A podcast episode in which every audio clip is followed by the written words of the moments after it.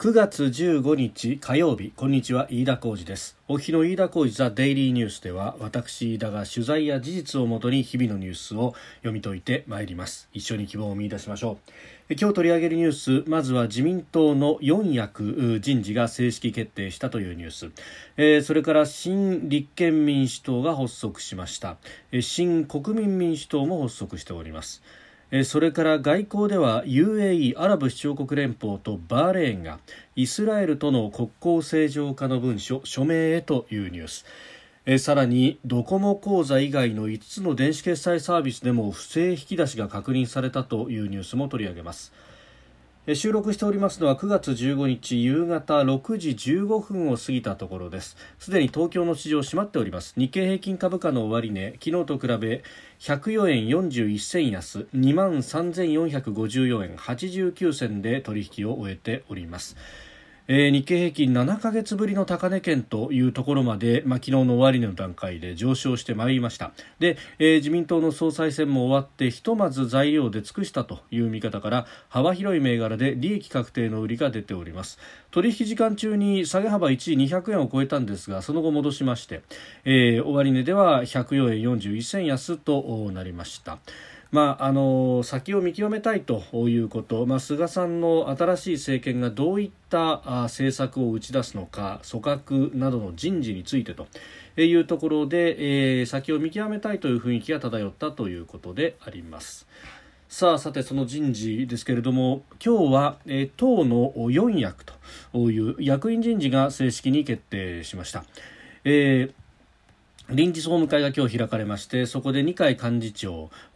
ら四役人事を図って正式決定したということです。えー、夫人ですけれども二階幹事長が留任、えー、それから総務会長は佐藤勉さん、まあ、佐藤弁さん、佐藤弁さんなんて言いますけど、えー、それからあ政調会長、下村博文さん、えー、選挙対策委員長は山口大明さんと、えー、それから幹事長が指名する国対委員長は森山博さんの続投が決まりました。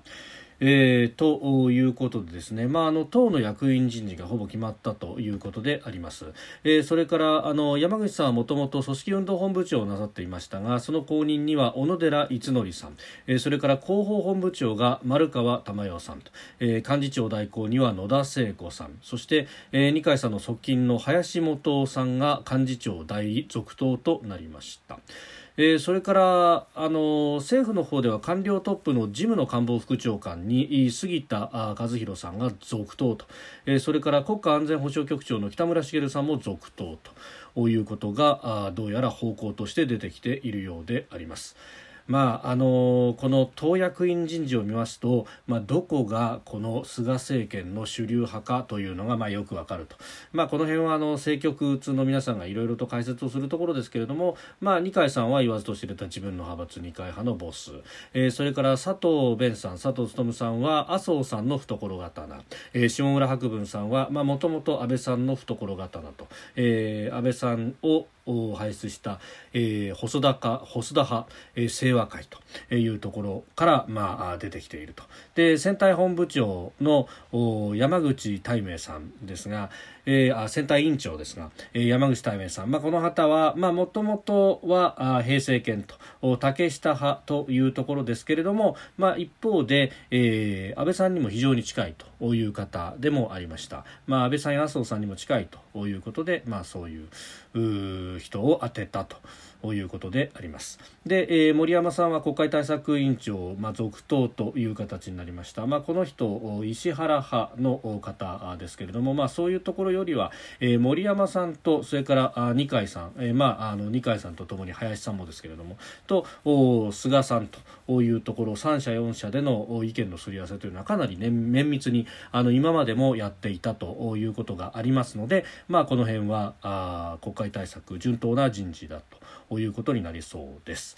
それから、あのー、組閣についてというのも、まあ、今日ガンガン速報が出てきているという感じになってきております。あのー、焦点だった官房長官人事ですけれども、加藤勝信厚生労働大臣の起用で調整をしているということであります。まあ、あの、第二次安倍政権が発足した当時、官房副長官を務めていて、えっ、ー、と、2年余りにあたって、えー、加藤さん、え、官房副長官をやっていて、まあ、菅さんの下で働いていたということもあります。で、えー、それからあの麻生副総理兼財務大臣は再任の見通しとなっております。えー、それからですね閣僚で言いますと茂木さん外務大臣留任、えー、赤羽国土交通大臣留任と、まあ、この方は公明党の方です、えー、それから国家公安委員長の武田良太さんも留任、えー、五輪担当大臣の橋本聖子さんも留任というか再任とこういう形になると。で、えー、加藤さんの後任の厚生労働大臣には石破派の田村典久さん、えー、が再登板すると。いうことが有力だと言われております。で、えー、二階派からは平沢勝栄さん、えー、の初入閣と。いうものが、まあ、いろいろと報じられております。まあ、平沢さんもずっと、えー、大臣待機組ということがずっと言われておりましたけれどもついに大臣になるかというところです、え、それから石原派の坂本哲司さんこの方熊本の方初入閣と、え、さらには岸田派の上川陽子さん、え、この方再入閣調整中ということです、まあ、上川さんは岸田派ということもありますけれども菅さんに非常に近いと、え、いうこともありますんで、まあ、そのあたりでえー、再入閣というふうになりそうだと言われて、えー、おります。まああの主流派からはバランスよく取ってでそれ以外は結構菅さんに近いところから取るというようなことがあるようであります、まあ、上川さんなんかもそうですしあるいはあの河野太郎さん横滑りで総務大臣にというような話が出ております。えー、それからですね防衛大臣はでその河野さんの空いたところの防衛大臣ですけれども、えー、岸信夫元外務副大臣を当てるという、まあ、これなかなか妙味のある人事をするなという感じもあります、まあ、岸信夫さん、えー、この方はあの安倍晋三さんの、まあ、弟に当たる方であります。であのまあ参院議員から、えー、衆院議員にくら替えをしてというところですけれどもあの細田派から出ております、まあ、それはあの総理派閥からということになりますが、まあ、それ以上にですね、えーまあ、この方その総理の名代のような形でいろんなところで外交にも出ていたということがありまして特に台湾との、つながりも非常に深いというところであります。まあ、その方が、え、防衛大臣にというのはなかなかこれは、えー、妙味のある人事だと、えー、当然その辺をですね、まあ、中国側も意識もするでしょうしというところであります。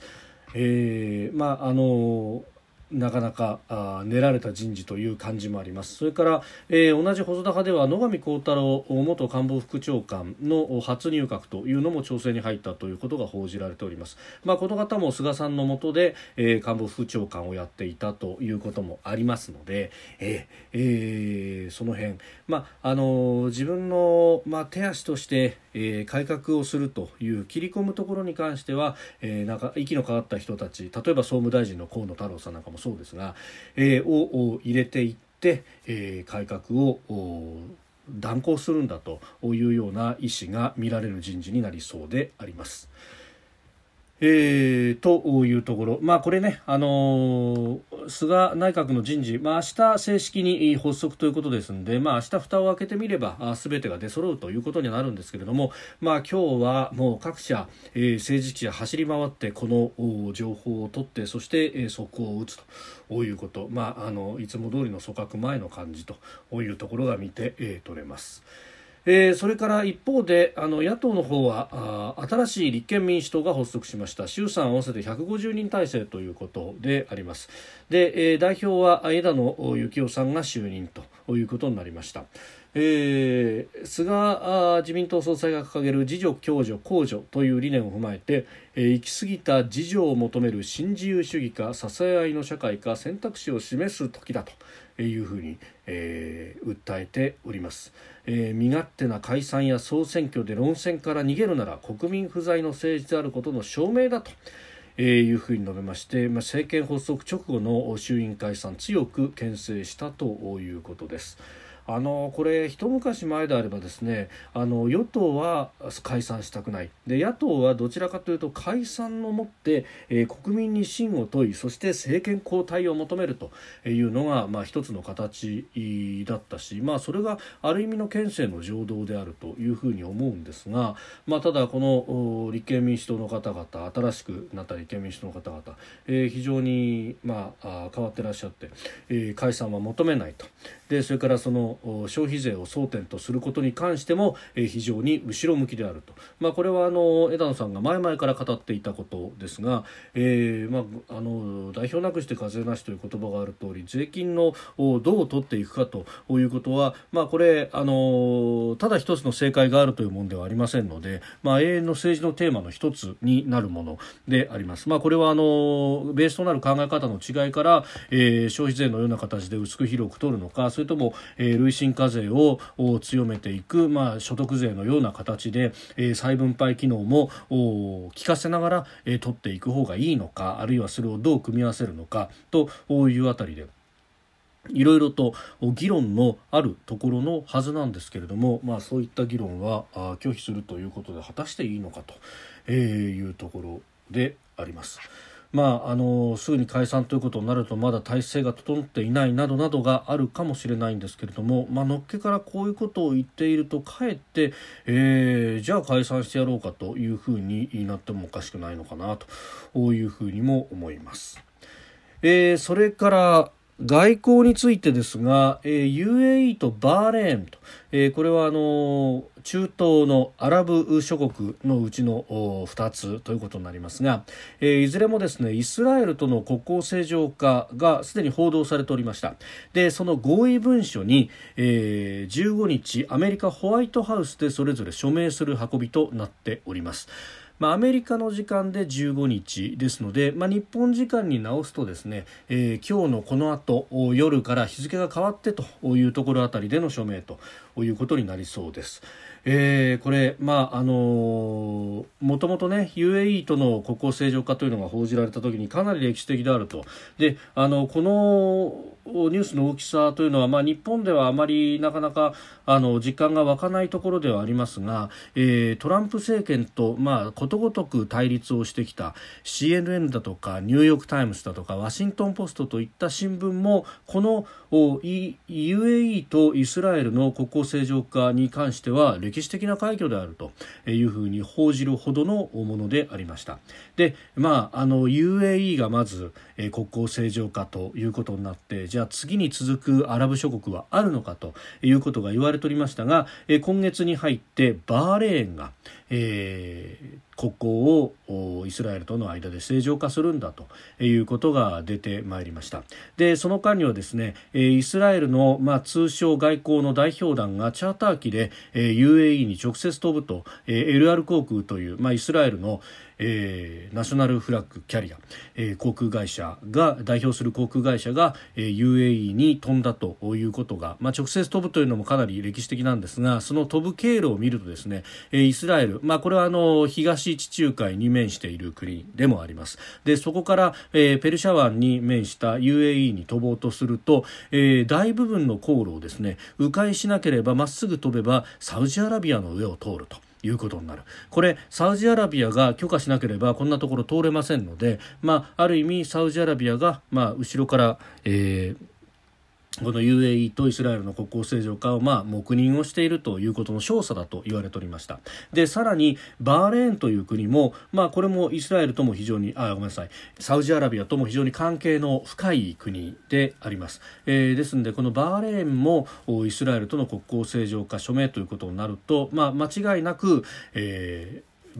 サウジアラビアが後ろで、え、黙認をしているんだということが出てきております。でこれについてですね、まあ、この番組の中でも解説をしましたしさまざまな人が、まあ、イランとの関係の中で、えー、対抗していくにはあのイスラエルとイラン両方を敵として、えー、やっていくには二正面作戦は取れないということでまずは背後にあるイスラエルとの関係を安定させた上でイランと対抗していくんだということが言わわれておりましたが、えー、もう一つですね、あの指揮者が指摘するのはトルコとの関係であります。あのこの UAE だとかバーレーンがイスラエルと国交正常化を発表した時にですね、えー、その動きに関して、まあ、非難をした国というのが、まあ、イラン、えー、イランはかなり明確に非難をしましたがそれだけでなくて実はトルコも相当非難をしていると、まあ、トルコ、イランいずれもですね、まあ、非アラブの国であります。トルコはトルコ人の国、えー、イランはペルシャ人の国、えー、両方ともあの中東で、まあ、あのかつて歯を唱えたことがあるという国でありましていまだに地域大国としてのプライドもあるし、えー、それに沿った形での領域をこう広げよう広げようというような行動をとっていると、まあ、あの例えば、えー、シリアであったりとかあるいはイラクの北部のクルド人地域というようなところで、まあ、イランも勢力を伸ばそうとしていますしまたトルコも、えー、そこで、えー、勢力圏を築こうとしているということがあります、えー、実はそれらの勢力圏を伸ばそうとするところで、えー、アラブの国々と当然ぶつかってくるということがあって、えー、そうするとですね、まあ、トルコとの間というのは非常に複雑で、まあ、ある意味同じスンニ派の国々ではあるけれどもその地域覇権の争いというところではぶつかるところがあると、まあ、あのこのトルコやあもうイランだけじゃなくて、えー、トルコもお、まあ、仮想敵の一つとして、えー、見た時にイスラエルをまでを敵に回すわけにはいかないと。むしろイスラエルとの方が話がしやすいということが、えー、出てまいりました、まあ、中東和平というところで、えー、パレスチナの本当はですねヨルダン川西岸地域及びガザ地区を、まあ、独立をさせて2カ国並立というような理想を唱えられればいいんですけれどもとりあえず現状で、えー、イスラエルの入植を止めるということと引き換えにこの国交正常化というもので、まあ、ある程度中東和平に、えけりをつける形で、え、国交正常化をしていくという、まあ、あの現実的なディールの中で、え、パレスチナの人たちが、まあ、泣くというような形にはなっておりますが、まあ、さはさりながら、え、現実的な脅威というものイランやトルコというものを見ると、えー、取引せざるを得ないと、まあ、もちろん取引することでのメリットというのも当然中東アラブの各国も感じていることだし、まあ、トラ言われている通りトランプ大統領にとってはあのアメリカ国内の、えー、福音派たちが大喜びをするということがありますのでこれが選挙に資すると。で、えー、イスラエルにとっても、まあ、あのこれであの基盤の弱いネタニヤフ政権はあ外交としてのかなりのメリットを上げることができると。でしかもあの極右と言われていたネタニヤフ氏、まあ、その右派であるからこそ、えー、これある意味アラブとの妥協というもので、えー、少し押しとどめることもできるという自分の外交手腕を行使することもできるということになるようであります。まあ、あの明日またいろんなニュースが出てくるとは思いますけれども、えー、中東もことほどさように動いております。えー、そして国内ですがドコモ口座、えー、これあのドコモが手掛けているドコモ口座という、まあ、キャッシュレスサービスの一種ですが、えー、銀行口座を登録して入金すれば D 払いというもので、えー、キャッシュレスで買い物や送金ができるというサービス。ところがその銀行口座との結びつきのところで、えー、セキュリティのチェックが非常に甘いと、えー、まずこのドコモ口座そのものは、えー、ドコモにドコモとの契約がなくても、えー基本的にメールアドレスさえあれば作れてしまう口座。でそこと銀行口座との結びつきの部分はあの銀行やあのゆうちょなど、えー、会社によって、まあ、あのその認証方法異なりますけれども、えー、特に地方銀行などで多かったのは、えー、口座番号と名前、えー、それから、まあ、認証に必要な暗証番号というものがあるとそれで、えー、結びつきができてしまうということで、まああのーこれが非常にセキュリティの穴になっているということが言われてましたが、えー、今日ですねあの高市総務大臣が会見の中でドコモ口座以外にも5つのサービスで不正な引き出しの被害が確認されていることを明らかにしました。まあ、すでにドコモ口座を含む2つのサービスは新規の登録やチャージを停止したということですが残りの4つはサービスを継続しているということであります。いやこうなってくるとですね今はドコモ口座は一つ、まあ、キャッシュレスサービスの方は、えー、被害が出ているのは一つでそこからあの各々の銀行、まあ、これあの10個以上20個とも言われてますがに、えー、被害が出ているということですがあのキャッシュレスサービスの方も、えー、他にも被害が生じているということが出てきているとこれキャッシュレスの方の口座作りのセキュリティどうを担保するのかというのが一つ、えー、それからそれを口座と結びつけるときにどういうセキュリティを担保するのかと、えー、いうところで、まあ、あの本来であれば2つハードルが設けられているはずがそれがやすやすと突破されてしまったということ、まあ、これあのこのままいくとそれこそ、えー、キャッシュレスサービス全体の信頼を揺るがせかねないというようなことにもなりますので、まあ、厳正な対応が必要なのが一つと、えー、まあ高市さんはこれゆうちょ銀行に関しては、まあ、総務大臣もどちらかというとドコモに関しては、まあ、通信というところで、えー、所掌ということもあるので、まあ、言及したところもあるとは思いますけれども、まあ、あるいはあのね、えー、もともとあの郵政省が、えー、総務省の中に入りそしてそこから、まあ、あの分割民営化したとこういうこともありますんで、まあ、所掌の一つであるとこういうこともありますんで、まあ、ゆうちょ銀行に関してはこうして言及がありましたけれども、まあ、その他の銀行に関しては、えー、所掌は金融庁ということにもなります。まあ、そうすると本当あの省庁をまたいで、えー、これさまざまなあ調査も必要だし業界全体として、えー、どういうふうに、まあ、規制をしていくなりあるいは、えー 自主規制の形を取るのかえ考えていかないとこれあのキャッシュレスそのものは非常に便利で良いと言われている一方でセキュリティが甘すぎるということになるとなかなか普及の足かせにもなってしまうというところにもなりそうであります。えー、飯田小泉デイリーニュース月曜から金曜の夕方から夜にかけてポッドキャストで配信しております。番組ニュースに関してのご意見感想飯田 TDN アットマーク gmail.com までお送りください。飯田小泉デイリーニュースまた明日もぜひお聞きください。以上飯田浩司でした。